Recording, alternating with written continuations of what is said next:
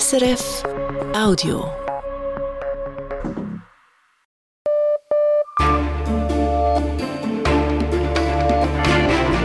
Radio SRF, Echo der Zeit mit Christina Scheidecker.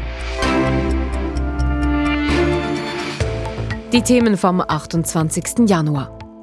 Das UNO-Hilfswerk für Palästinenserinnen und Palästinenser sieht sich mit happigen Vorwürfen konfrontiert. Nun ziehen sich wichtige Geldgeber zurück. Was das für die Nothilfe heißt. Auch die Schweizer Politik überlegt, die Finanzierung für die UNRWA zu sistieren. Wir zeigen auf, wie die Diskussion hierzulande verläuft.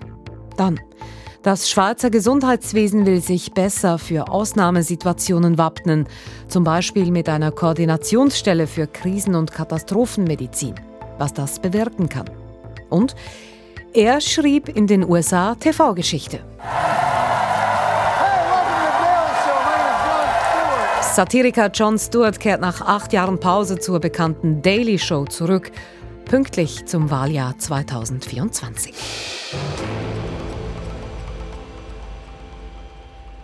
Bei einem Drohnenangriff auf einen US-Militärstützpunkt in Jordanien sind drei US-Truppenangehörige getötet und zahlreiche weitere verletzt worden. Diese Meldung hat uns kurz vor der Sendung erreicht. Die Nachrichten mit Michael Wieland.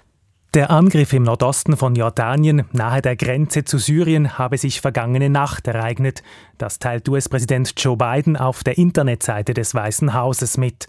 Man werte den Angriff noch aus, sei aber sicher, dass er auf das Konter von radikal-islamistischen Gruppen gehe, die in Syrien und Irak operierten und die von Iran unterstützt würden, schreibt Biden. Der US-Nachrichtensender CNN spricht von mindestens 24 verletzten US-Truppenangehörigen. Die drei Todesopfer seien die ersten getöteten US-Soldaten im Nahen Osten seit Beginn des Gaza-Kriegs Anfang Oktober. Am Abend soll es in Paris Gespräche über eine Waffenruhe im Gazastreifen geben. Der Chef des US-Geheimdienstes CIA, William Burns, soll sich mit Vertretern Katars, Ägyptens und Israels treffen. Das berichten mehrere US-Medien übereinstimmend. Es soll dabei über eine Waffenruhe für einen längeren Zeitraum verhandelt werden. Der Plan sehe auch vor, dass die Hamas weitere Geiseln freilässt. Im Gegenzug soll Israel palästinensische Gefangene freilassen. Der Schweizer Zementkonzern Holcim will das Nordamerika-Geschäft zum eigenständigen Unternehmen machen. Das Geschäft sei zu groß geworden, um es als Tochterfirma zu führen, erklärte Holcim-Chef Jan Jenisch gegenüber der Nachrichtenagentur AWP. Das neue Nordamerika-Unternehmen soll ab 2025 an der US-Börse in New York gehandelt werden. Die Aktie des restlichen Konzerns soll Teil des Swiss Market Index bleiben. Holcim erhofft sich unter anderem, dass die neue US-Firma von den Fördergeldern profitieren kann, die die Regierung Biden in Aussicht gestellt hat, vom sogenannten Inflation Reduction Act. In der Ukraine ist offenbar ein größerer Fall von Korruption aufgedeckt worden. Der ukrainische Inlandsgeheimdienst berichtet, hochrangige Beamte des Verteidigungsministeriums seien an den Veruntreuungen beteiligt. Es gehe um den Kauf von Granaten für die Armee bei einem Waffenproduzenten für 40 Millionen Dollar. Die Granaten seien jedoch nie geliefert worden. Gegen fünf Personen sei ein Verfahren eingeleitet worden, eine Person sei verhaftet worden und das gestohlene Geld sei beschlagnahmt worden. Finnland wählt heute einen neuen Präsidenten. Mehrere prominente finnische Politiker kandidieren für das Amt. Der ehemalige Regierungschef Alexander Stubb, der frühere Außenminister Pekka Havisto und der ehemalige EU-Kommissar Olli Rehn. Alle neu Kandidierenden versprechen im Falle einer Wahl eine harte Haltung gegenüber dem Nachbarland Russland. Die Sicherheitspolitik war das Hauptthema im Wahlkampf. Erste Resultate werden noch heute Sonntagabend erwartet. Die westafrikanische Staatengemeinschaft ECOWAS verliert drei ihrer Mitglieder, Mali, Niger und Burkina Faso. Die Militärregimes der drei Staaten haben in einer gemeinsamen Erklärung den Austritt bekannt gegeben. Sie begründen den Schritt unter anderem damit, dass sich ECOWAS von der Grundidee entfernt habe unter Einfluss ausländischer Mächte. Das Verhältnis zwischen den drei Staaten und ECOWAS ist angespannt, seit sich das Militär in den jeweiligen Ländern an die Macht geputscht hat. In Deutschland hat es erneut Demonstrationen gegen Rechtsextremismus gegeben, unter anderem in Hamburg. Dort haben sich gemäß der Polizei mehr als 60.000 Personen versammelt, berichtet der Norddeutsche Rundfunk. Die Organisatorinnen und Organisatoren sprechen von rund 100.000 Teilnehmenden. Zum Sport Ski Alpin. Im Weltcup standen heute sowohl bei den Frauen als auch bei den Männern je ein Super-G auf dem Programm. Und zweimal gab es einen Schweizer Sieg. Uli reist. Bei den Frauen in Cortina war Lara Gut-Berami die schnellste, vor der Österreicherin Stefanie Venier und der Französin Roman Miradoli. Auch im heutigen Rennen gab es zahlreiche Stürze und Unterbrechungen. Den Super-G der Männer in Garmisch gewann Marco Odermatt vor dem Österreicher Raphael Haser. Erstmals auf ein Weltcup-Podest schaffte es der junge Franjo von Almen, er wurde Dritter. Den ersten Podestplatz der Saison schaffte die Schweizer Langläuferin Nadine Fähndrich. In Goms wurde sie im Skatingrennen über 20 Kilometer Dritte. Hinter der Amerikanerin Jessie Diggins und der Schwedin Frida Karlsson. Der italienische Tennisspieler Yannick Sinner feiert am Australian Open seinen ersten Grand Slam-Sieg. Im Final gegen den Russen Danil Medvedev sah es allerdings lange nicht danach aus. Medvedev gewann die ersten beiden Sätze, dann drehte der 22-jährige Sinner auf und verwertete nach fast vier Stunden seinen ersten Matchball. Und das Wetter zum Wochenauftakt, Michael Wieland. Morgen liegt im Mittelland Nebel, die Obergrenze liegt bei 600 Metern. Am Nachmittag löst sich der Nebel vielerorts auf, dann ist es sonnig bei 8 bis 12 Grad. Das UNO-Palästinenser-Hilfswerk steht unter Druck. Diverse Länder haben die Zahlungen an die UNRWA ausgesetzt. Hintergrund sind Vorwürfe aus Israel. Zwölf Mitarbeitende des Hilfswerks sollen in die Hamas-Terroranschläge vom 7. Oktober verwickelt gewesen sein. Die UNO hat bereits reagiert, hat die Beschuldigten entlassen und eine Untersuchung eingeleitet.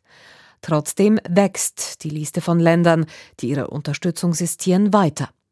Von welchem Ausmaß sprechen wir da?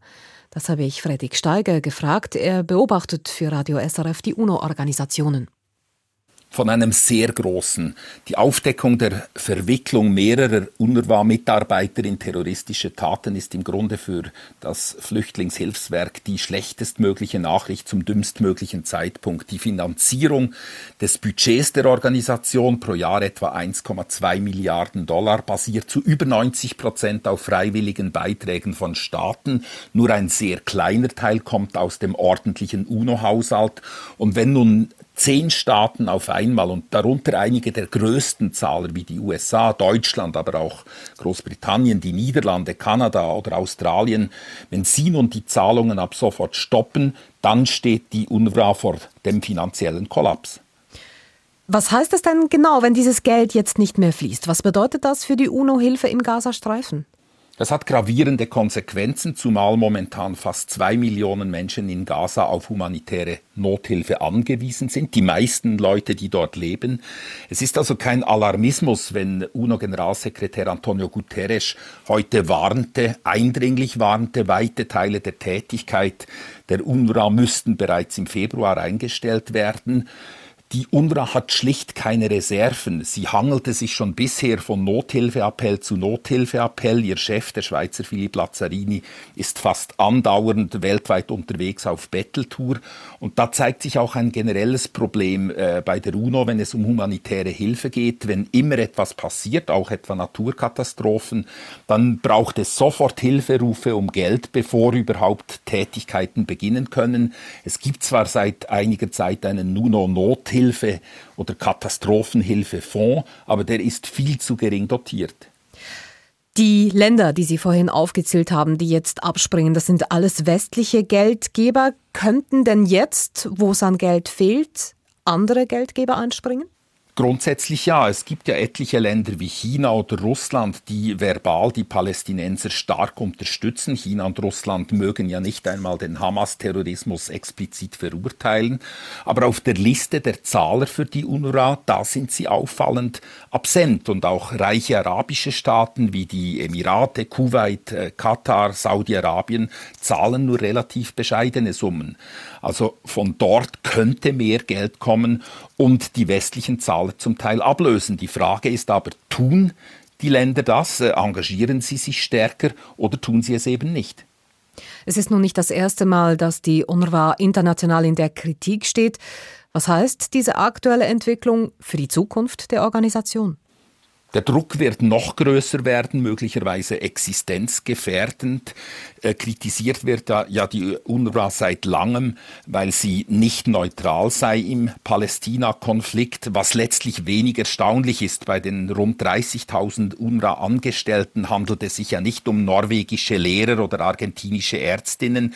Es sind großmehrheitlich Palästinenserinnen und Palästinenser, lokale Angestellte, und die sind offenkundig nicht neutral. Dass sich nun einzelne von ihnen sogar Terrorakte zu Schulde kommen lassen, ist natürlich entsetzlich und empörend, aber letztlich kann es nicht wirklich erstaunen, denn es gibt ja viele tausend Hamas-Akteure, Aktivisten, auch Gewaltbereite im Gazastreifen, dass sich der eine oder andere von diesen auch unter dem UNRWA-Personal befindet, ist nicht wirklich äh, verblüffend. Das ist keine Rechtfertigung, aber es ist eine Erklärung und es ist auch nicht auszuschließen, dass bei der UNO-Untersuchung, die nun begonnen äh, wurde, sogar noch weitere Fälle ans Licht kommen. Wenn die UNRWA nicht mehr in der Lage ist, ihre Aufgaben zu erfüllen, weil das Geld fehlt, gibt es denn andere Organisationen, die überhaupt präsent genug sind im Gazastreifen, um diese Aufgaben zu übernehmen? Es gibt einzelne Organisationen, die noch präsent sind, darunter nicht zuletzt das Internationale Komitee vom Roten Kreuz, das IKRK, dann die UNICEF, also das UNO-Kinderhilfswerk und einige weitere.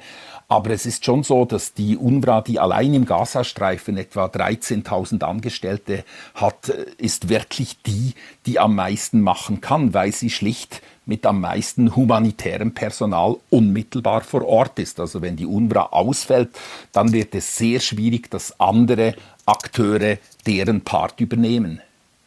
Die Informationen von Fredrik Steiger.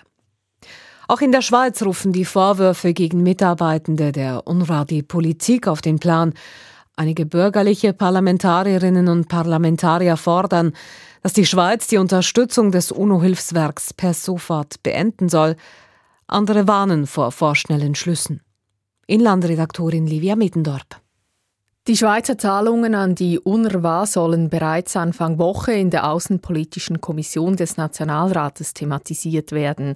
FDP-Nationalrat Hans-Peter Portmann kündigt an, wir werden mit Bestimmtheit dort den Bundesrat auffordern, dass er selber jetzt aktiv wird, nicht, dass es das Parlament braucht und dass er selber jetzt sofort diese Gelder einstellt. Das Außendepartement EDA hat auf Anfrage am Wochenende verlauten lassen, für das laufende Jahr seien bisher noch keine Gelder ausgezahlt worden. Über die Auszahlung der Beträge an die UNRWA werde entschieden, wenn mehr Informationen über die schwerwiegenden Vorwürfe gegen einige ihrer Mitarbeitenden bekannt sind. Ein sofortiges Handeln wünscht sich auch SVP-Nationalrat David Zuberbühler. Er werde voraussichtlich in der Frühjahrssession erneut einen Vorstoß einreichen, dass die Schweiz ihre Zahlungen an die UNRWA umgehend und permanent einstellen solle, sagte er in der SRF Tagesschau. Bereits in der Wintersession hatte er mit einer entsprechenden Forderung zumindest im Nationalrat eine Mitte-Rechts-Mehrheit gefunden. Für eine Streichung der Gelder an die UNRWA spricht sich zudem Mitte-Nationalrätin Elisabeth Schneider-Schneider aus. Es ist schon lange klar, dass sich Mitarbeitende der UNRWA, der Hamas sehr nahe fühlen. Und es ist auch schon lange klar, dass terroristische Aktivitäten unterstützt werden ähm, durch Schweizer Geld. Und hier müssen jetzt endlich auch konsequent Maßnahmen ergriffen werden. Nichts von der Forderung hält hingegen die SP-Ständerätin Franziska Roth. Sie sei eines Rechtsstaats wie der Schweiz nicht würdig. Die Schweiz müsse abwarten, bis die Vorwürfe sauber untersucht seien. Die humanitäre Katastrophe ist ja riesig, die ist unmenschlich im Gazastreifen. Das UNRWA ist im Moment das einzige UNO-Hilfswerk, das sich im Gazastreifen noch bemüht. Und bevor klar ist, ob das UNRWA unrechtsmäßig handelt, kann man nicht Gelder streichen, weil dann leiden noch mehr Leute. Franziska Rothe hält Zuspruch von Ratskollege Pirmin Bischof. Der Mittelständerat begrüßt, dass das Außendepartement vorerst keine Geld auszahlen will, bis die Vorwürfe geklärt sind. Falls sich die Vorwürfe als richtig herausstellen sollten, müsste sich die Schweiz tatsächlich überlegen, die Gelder an die UNRWA zu streichen. Allerdings ist das nicht ganz übers Knie zu brechen. Im Moment ist die UNRWA eine, eine der ganz wenigen Organisationen, die noch Zugang zum Gazastreifen haben in einer sehr schwierigen humanitären Situation. Deshalb sollte eine Streichung nur äh, bei ganz klaren Verhältnissen erfolgen. Wie weiter mit den Zahlungen an das Palästinenserhilfswerk UNRWA? Nach den neuesten Vorwürfen müssen Bundesrat und Parlament diese Frage erneut vorsichtig abwägen.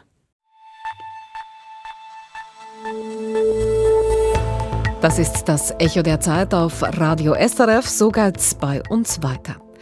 Dank Erkenntnissen aus der Praxis, wie sich das Schweizer Gesundheitswesen katastrophenfester aufstellen will. Ein Altmeister kehrt zurück auf den Bildschirm, wie Comedian Jon Stewart die Politsatire im US-Fernsehen geprägt hat. Und wenn Fischen zu einer geopolitischen Angelegenheit wird, wie die Philippinen mit Chinas aggressiven Gebietsansprüchen umgehen. Thema in der Sendung International, heute im Radio oder jederzeit auf srf.ch-audio.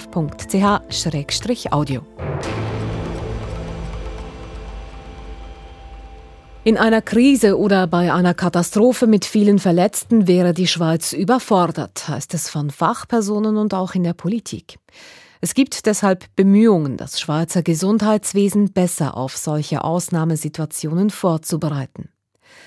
Seit einem Jahr wird dafür der koordinierte Sanitätsdienst umgebaut. Das war jene Stelle, die während der Pandemie mit der Intensivmedizin die begrenzten Plätze auf den Intensivstationen gesucht und koordiniert hat.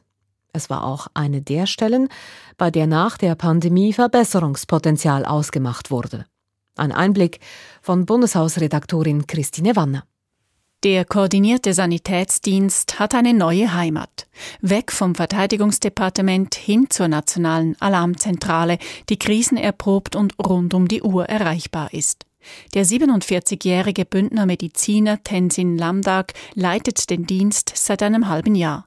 Er hat die Aufgabe, ihn zu einer Koordinationsstelle für Krisen- und Katastrophenmedizin umzubauen. Er ist Praktiker in vielerlei Hinsicht und weiß, es besteht Nachholbedarf in der Schweiz. Im Alltag haben wir eine sehr leistungsfähige Medizin, die sich aber immer mehr spezialisiert. Und Fälle, die selten sind, die haben wir nicht mehr wirklich im Fokus. Das heißt, für Gefahren und Bedrohungen, die selten auftreten, sind wir dementsprechend weniger vorbereitet. Neben der Ausbildung für den Krisenfall fehlt auch das Krisendenken, bei dem die Involvierten stark priorisieren müssen. Ärztinnen und Ärzte müssen so in einer Krise oder Katastrophe mit vielen Verletzten rasch möglichst viele Leben retten, statt wie sonst Einzelne bestmöglich zu versorgen. Notfall- und Krisenpläne gibt es längst, auch üben Bund und Kantone regelmäßig den Ernstfall. Dabei zeigt sich aber, dass nicht zwingend klappt, was auf dem Papier gut klingt. Als Chirurg an einem Zentrumsspital musste das auch Tenzin Lamdag erfahren, als sie die Notfallplanung durchspielten. Da ging es darum, Schwerverletzte zu versorgen. Und das Konzept war, kommt ein Schwerverletzter hinein, geben wir einen Arzt mit und eine Pflegefachperson. Und irgendwann nach so fünf Patienten hatten wir keine Ärzte mehr und nach so zehn hatten wir keine Pflegefachpersonen mehr. Das heißt, wir haben gemerkt, die Planung war nicht realistisch und nicht durchsetzbar. So wie der Arzt und Krisenmanager Lamdag anschließend im Spital über die Bücher ging, so tut er es nun beim koordinierten Sanitätsdienst. Spielte in dessen Konzepten bisher die Armee eine große Rolle mit ihren Ärzten und Pflegenden, rückt diese mit der Neuausrichtung in den Hintergrund zugunsten der zivilen Kräfte. Auch wenn Tenzin Lamdag selbst Generalstabsoffizier ist, sieht er darin Vorteile, denn so greifen wir auf die bestehenden Kräfte zurück. Das heißt, alle Fachpersonen, die schon im Gesundheitswesen sind, egal ob sie militärdienstpflichtig sind oder nicht, oder ob sie Schweizer sind oder nicht. Und dementsprechend haben wir einen größeren Pool, um dann damit etwas zu bewegen. Ein Pool, der allerdings selbst unter Druck ist. Stichwort Fachkräftemangel. Mit bis zu 60 Organisationen hat sich Tenzin Lamdag bereits ausgetauscht, Kantone, Spitäler, Rettungsdienste und so weiter. Sein Team besteht aus fünf Personen. Sie wollen für den Ernstfall Klarheit schaffen. Alle müssen wissen, wer, was, wann, wie zu tun hat. Ich habe so eine Rolle von jemandem, der koordiniert Ideen vorgibt und dann miteinander etwas entwickelt, was dann auch umgesetzt werden kann. Und damit hoffen wir auch die relevanten Partner mitzunehmen, weil sie bei der Entwicklung von dem Ganzen dabei waren. Die ganze Reorganisation hatten verschiedene Analysen nach der Pandemie nahegelegt, auch diejenige des Sicherheitsverbunds Schweiz, der sicherheitspolitischen Plattform von Bund und Kantonen. Ihr Delegierter Martin von Muralt sagt dazu, es ermöglicht jetzt auch einen 24-7-Schichtenbetrieb im Falle einer Krise. Und das sind so die, die Vorteile von diesem Wechsel. Und die Herausforderung natürlich ist, dass man das spezifische Know-how auch aufbaut in dieser neuen modularen Organisation. Martin von Muralt hofft, dass Bund und Kantone Tenzin Lamdag bei seinen Plänen unterstützen. Lamdag selbst sagt, er stoße auf offene Türen. Das Bedürfnis ist sehr groß, etwas zu haben und etwas zu ändern, weil wir wissen, dass wir aufgrund der politischen und auch aufgrund der äh, Situation, wie sich die Welt verändert, noch nicht da sind, wo wir sein sollten. Die Neuorganisation des koordinierten Sanitätsdienstes hin zur Koordination Krisen- und Katastrophenmedizin hat nun begonnen. Bis in ein, zwei Jahren sollten die Konzepte stehen. Messbar werde diese Arbeit dann wohl erst in drei bis fünf Jahren, schätzt der 47-jährige Lamdag. Eine wichtige Arbeit, bei der die Hoffnung mitschwingt, dass der Ernstfall nicht eintritt.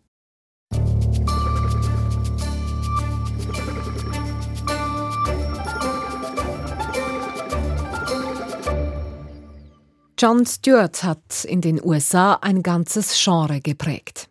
Politische Satire am Fernsehen. Seine Sendung Die Daily Show wurde dank Stewart Erfolg und einflussreich. Während etwa 16 Jahren kommentierte er das politische Tagesgeschehen, bis er 2015 die Daily Show verließ. John Stewart wird im gleichen Atemzug genannt wie Koryphäen des US-Fernsehjournalismus. Seine Sendung war eine Talentschmiede für Satirikerinnen und Satiriker und wurde zur Blaupause dafür, wie heute in den USA Politsatire im Fernsehen gemacht wird. Jetzt kehrt John Stewart zurück. Im Februar nimmt er wieder Platz im berühmten Studio der Daily Show. USA-Korrespondent Andrea Christen. Welcome Welcome, welcome to the Daily Show. Als Jon Stewart 1999 auf Sendung ging, bot sich schon bald eine Möglichkeit zu brillieren. Die Präsidentschaftswahl im Jahr 2000. Mit einer kontroversen Entscheidung stoppte der oberste Gerichtshof die Neuauszählung der Stimmen im Bundesstaat Florida und machte George W. Bush zum Präsidenten. Er sei nicht gewählt, um nur einer Partei zu dienen, erklärte Bush damals. I was not elected to serve one party. You were not elected. Du wurdest gar nicht gewählt, erwiderte Stewart. Was Jon Stewart ab 11 Uhr abends bot, sah rein äußerlich aus wie eine Nachrichtensendung, war aber bissige Satire. Zusammenschnitte aus Polizsendungen von Stewart kommentiert. Mit Empörung oder mit gespielter Verwirrung, immer sarkastisch. Das war sein Stil. Ein Beispiel von 2010 als Stewart die krachende Niederlage der Demokraten bei den Zwischenwahlen kommentierte. governor's mansions in reliably blue states like Illinois and Maryland. Nine battleground races. Republicans won six of them. The Duma and China's National People's Congress, now solidly Republican. Selbst das russische Parlament und Chinas nationaler Volkskongress sind jetzt fest in der Hand der Republikaner. Stewart entlarvte heuchlerische Politikerinnen und Politiker und er kritisierte die reißerische Berichterstattung der US-Nachrichtensender. Stop. stop, stop, stop, stop hurting America. Hört auf, ihr schadet Amerika, sagte Stewart 2004 den beiden Moderatoren der CNN-Debattiersendung Crossfire. Ihr habt eine Verantwortung gegenüber der öffentlichen Debatte und ihr scheitert kläglich. You have a responsibility to the public discourse. And you, you fail miserably. Crossfire wurde kurz darauf eingestellt. Stewart war während einer Zeit der politischen Polarisierung zu einer Stimme der Vernunft geworden. Sein Linksdrall war unübersehbar und den rechten Sender Fox News nahm er besonders häufig aufs Korn. Doch es hieß, er sei für die Millennials, was der legendäre TV-Journalist Walter Cronkite für eine ältere Generation gewesen sei, die zuverlässigste Nachrichtenquelle. Stewart erklärte zwar, er sei kein Journalist, doch selbst Staats- und Regierungschefs ließen sich von ihm interviewen. Etwa US-Präsident Barack Obama. We have done things that some folks don't even know about. Seine Regierung habe Dinge erreicht, von denen manche gar nichts wüssten, sagte Obama. Oh, welche tollen Sachen habt ihr denn erreicht, von denen wir nichts wissen? fragte Stewart. Plant ihr etwa eine Überraschungsparty mit Arbeitsplätzen und Gesundheitsversorgung? Are you planning a surprise party for us? Filled with jobs and healthcare. Stewarts Empörung, seine Wut über Missstände schienen authentisch. In den Jahren nach den Terroranschlägen vom 11. September machte er es sich zur Aufgabe, die Rettungskräfte zu unterstützen. An einer Anhörung geißelte er den US-Kongress, der es nicht fertig brachte, hinreichend für die Gesundheitsversorgung der teils schwer kranken Polizisten und Feuerwehrleute zu sorgen. They did their jobs with courage, grace, tenacity, humility. Diese Männer machten ihren Job mit Mut, Anmut, Beharrlichkeit, Demut. Macht jetzt euren Job, rief Stewart den Parlamentarierinnen und Parlamentariern zu. 18 years later, do yours! Im Februar kehrt Jon Stewart nach etwa neun Jahren zurück zur Daily Show, die seit mehr als einem Jahr keine fixe Moderatorin oder Moderator hat. Er soll als Produzent in die Bresche springen, montags wird er auch wieder moderieren. Traditionelle Late-Night-Talkshows haben Publikum verloren, die Medienlandschaft hat sich stark gewandelt. Dass man nun den 61-jährigen Stewart zurückhole, wirke verzweifelt, meinen Kritiker. Es ist tatsächlich fraglich, ob Jon Stewart die Daily Show zur alten Stärke zurückführen kann. Sicher ist, er kommt pünktlich zum turbulenten Wahljahr 2024 zurück. An Material wird es dem Altmeister nicht fehlen. Uns übrigens auch nicht. Der Beitrag von USA-Korrespondent Andrea Christen. Zum Schluss der Echo-Woche der Blick voraus auf die nächste. Unter anderem geht es da um den neuen französischen Ministerpräsidenten. Der 34-jährige Gabriel Attal ist seit dem 9. Januar im Amt. Er soll der französischen Regierung neuen Schwung verleihen. Am Dienstag hat Attal seinen ersten großen Auftritt im französischen Parlament. Da schauen wir genauer hin. Und dann beschäftigen wir uns mit dem Thema Fangewalt im Fußball. Darauf reagieren die Sicherheitsbehörden regelmäßig mit Kollektivstrafen, etwa dass bei Spielen ganze Sektoren gesperrt werden. Fragt sich, hilft das überhaupt gegen Gewalt in den Stadien?